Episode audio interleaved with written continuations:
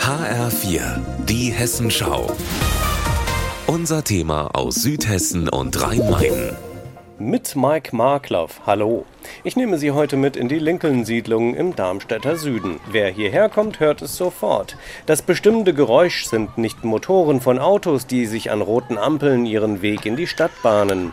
Spielende Kinder übertönen hier alles. Die Lincoln-Siedlung gibt es bereits seit 2010 und sie ist gewollt nur an wenige Straßen angebunden, sagt Anwohnerin Barbara Köderitz. Wir haben ja hier ein Mobilitätskonzept, viel weniger Stellplatz pro Wohneinheit als im restlichen Darmstadt, wahrscheinlich auch im restlichen Deutschland.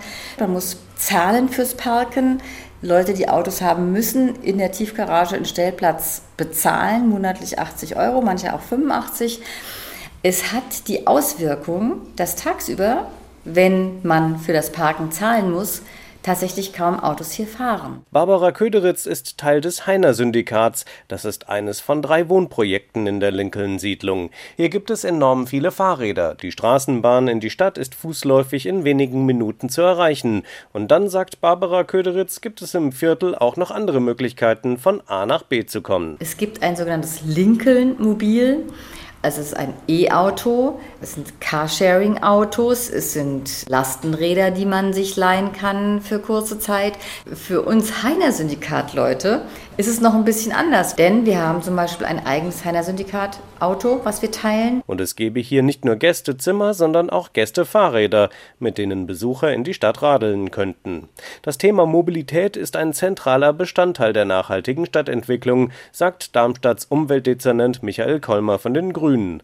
Alle neuen Quartiere in Darmstadt würden nach dem Vorbild des Lincoln-Viertels entstehen, sagt er. Dann stärken wir das Radverkehrsnetz, aber auch das Fußwegesystem und natürlich den ÖPNV unser Ziel ist es, insgesamt den Umweltverbund, also zu Fuß gehen, Radfahren und mit dem ÖPNV fahren, auf 75 Prozent zu steigern. Und wo weniger Autos und Lastwagen unterwegs seien, könnten zum Beispiel auch mehr Bäume gepflanzt werden.